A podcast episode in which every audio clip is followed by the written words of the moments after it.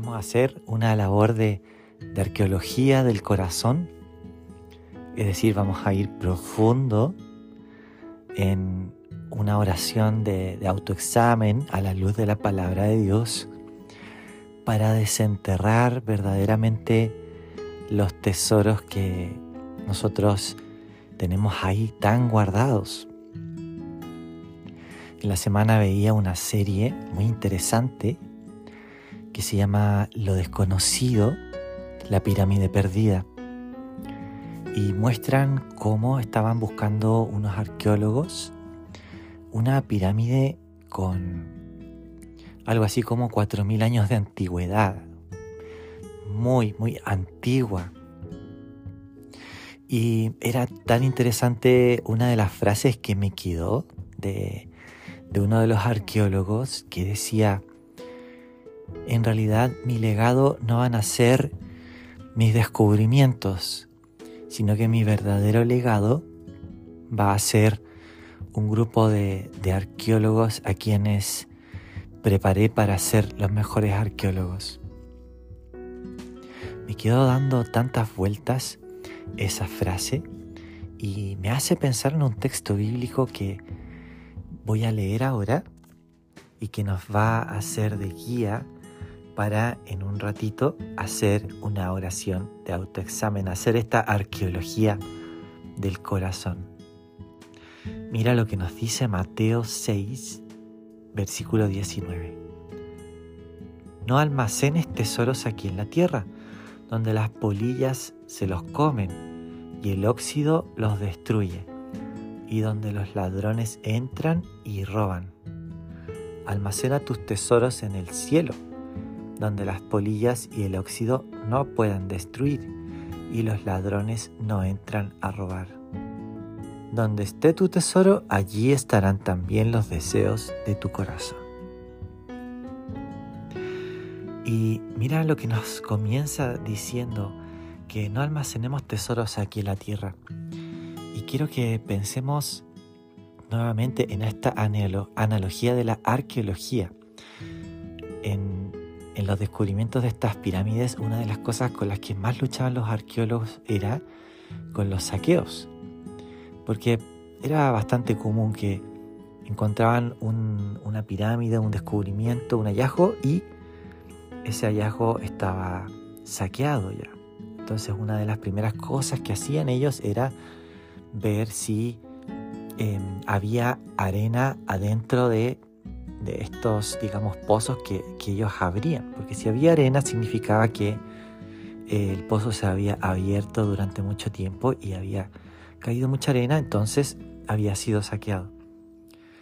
Y justamente lo que hacen los arqueólogos es descubrir tesoros.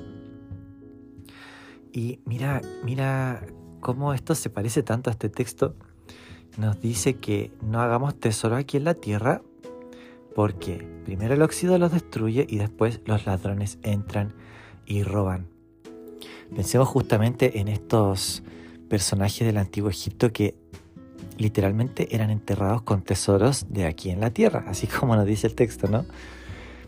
Y, por ejemplo, en esta serie había una, una mujer que había sido enterrada con una especie de vara recubierta de oro, muy importante, y un tesoro, digamos, que se hacía aquí en la tierra. Aquí nos dice el texto bíblico que no hagamos tesoros aquí en la tierra.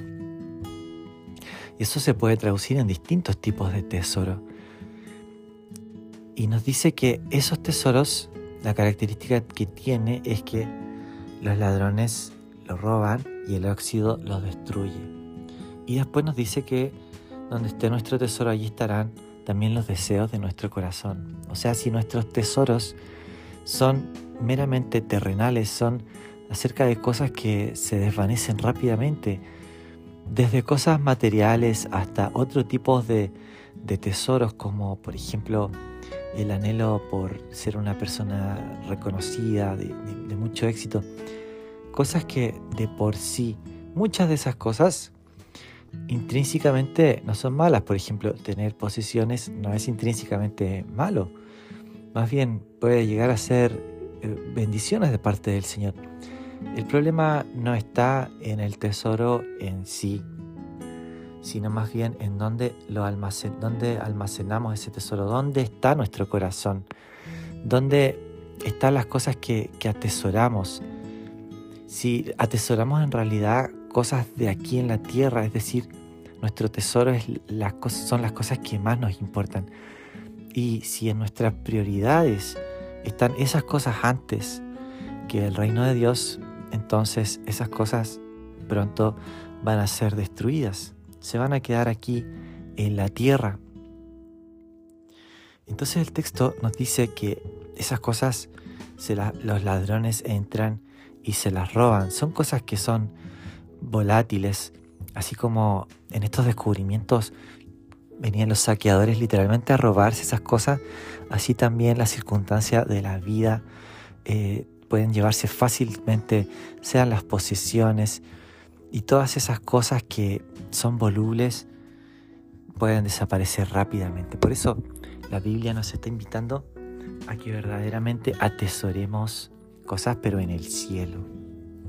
Así dice el versículo 20, almacena tus tesoros en el cielo, donde las polillas y el óxido no pueden destruir y los ladrones no, no entran a robar. Como te decía, el tesoro intrínsecamente no es malo, a menos que estés atesorando, digamos, basura, pero pensemos que un tesoro es algo valioso. Quizás tienes sueños, quizás tienes, justamente tienes posesiones. Piensa en cuáles son tus tesoros, cosas buenas, tu familia, em, tu trabajo, los anhelos de tu corazón, cuáles son tus tesoros. Y nos dice el texto bíblico que no los almacenemos acá, sino que los tengamos en el cielo. Almacenemos esos tesoros en el cielo. Volviendo a esta analogía de la arqueología, no, te comentaba que este, este arqueólogo decía que su, su, verdadero legado no, no van a ser esos descubrimientos, sino que va a ser un grupo de personas que él invirtió tiempo, invirtió dedicación. Algo parecido también sucede, porque ese tipo de legado permanece, ese tipo de legado está vivo. Ahora, tu tesoro también puede estar vivo, también puede ser un legado eterno, porque cuando está tu tesoro en, almacenado en el cielo, tiene necesariamente un impacto un impacto aquí en la tierra y es un impacto también eterno. Por eso esto es una arqueología del corazón, porque mi oración es que el Señor nos empiece a mostrar a medida que leemos su palabra dónde están realmente nuestros tesoros, si los tenemos aquí en la tierra o los tenemos en el cielo. Para eso te quiero hacer algunas preguntas por ejemplo, ¿por qué estás estudiando lo que estás estudiando? ¿Qué te movilizó a estudiar eso si es que estás estudiando? O algo parecido. ¿Qué te movilizó a estar en el trabajo en el que estás? Cuando te despiertas en la mañana, ¿Por qué haces lo que haces? Yo estoy convencido de que el Señor no quiere que sobrevivamos, sino que Él quiere que revivamos.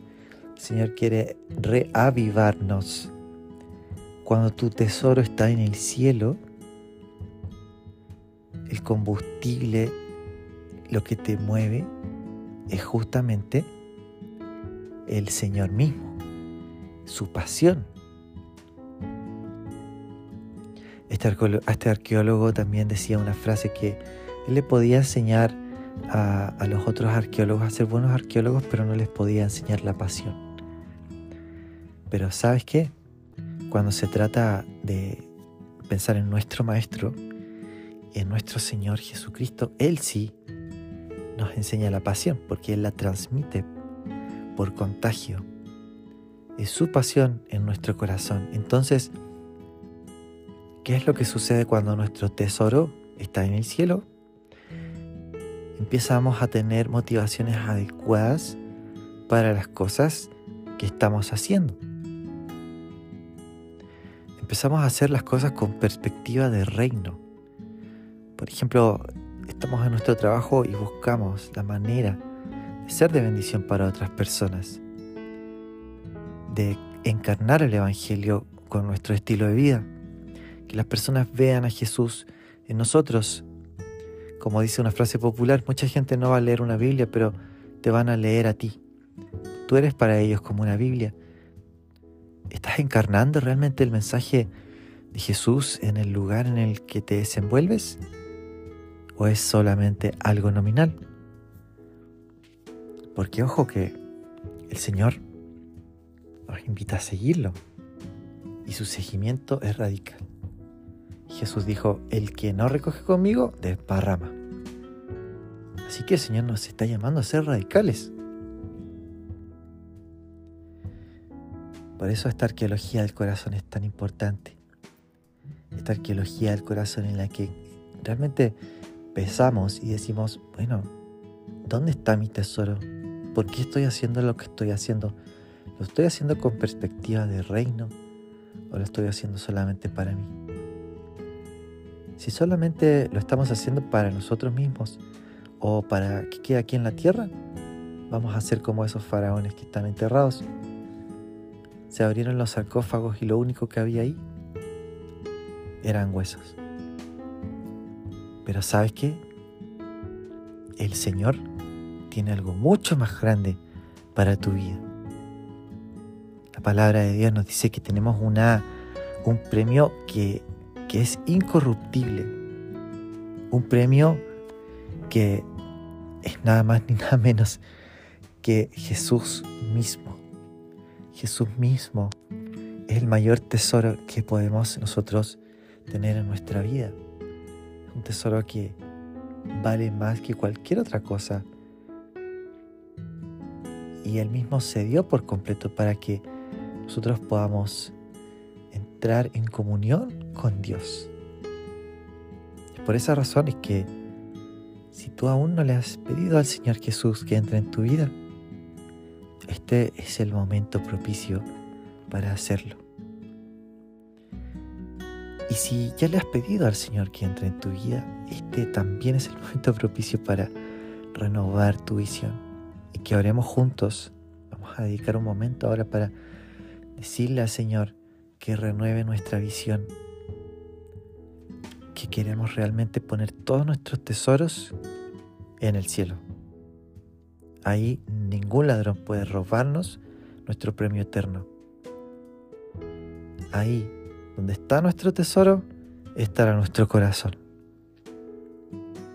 Oremos. Señor, te confesamos que es tan fácil distraernos en el día a día. Muchas veces tenemos nuestro corazón los afanes y las ansiedades, o en el que dirán las personas, o en el reconocimiento, o en el dinero sencillamente. Señor, y nosotros volvemos nuestra vida a ti. Queremos terminar nuestra carrera con alegría y poder decir que caminamos contigo por tu gracia que fuimos buenos administradores de lo que nos diste y que nuestro tesoro está en ti, Señor. Renueva nuestra manera de pensar, de vivir nuestro día a día.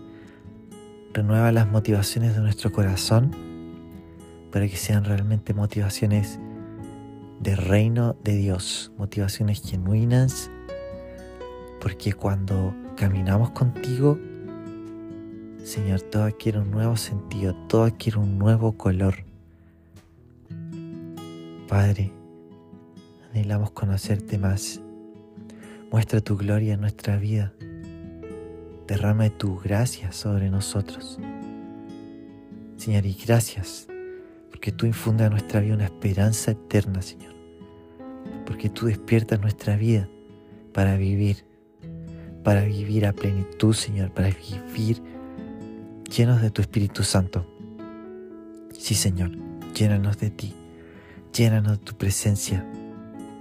Papá, gracias, porque tú nos has sentado a tu mesa y en tu presencia tenemos plenitud de alegría. Gracias Jesús. Señor, te bendecimos. Oramos en tu nombre. Amén.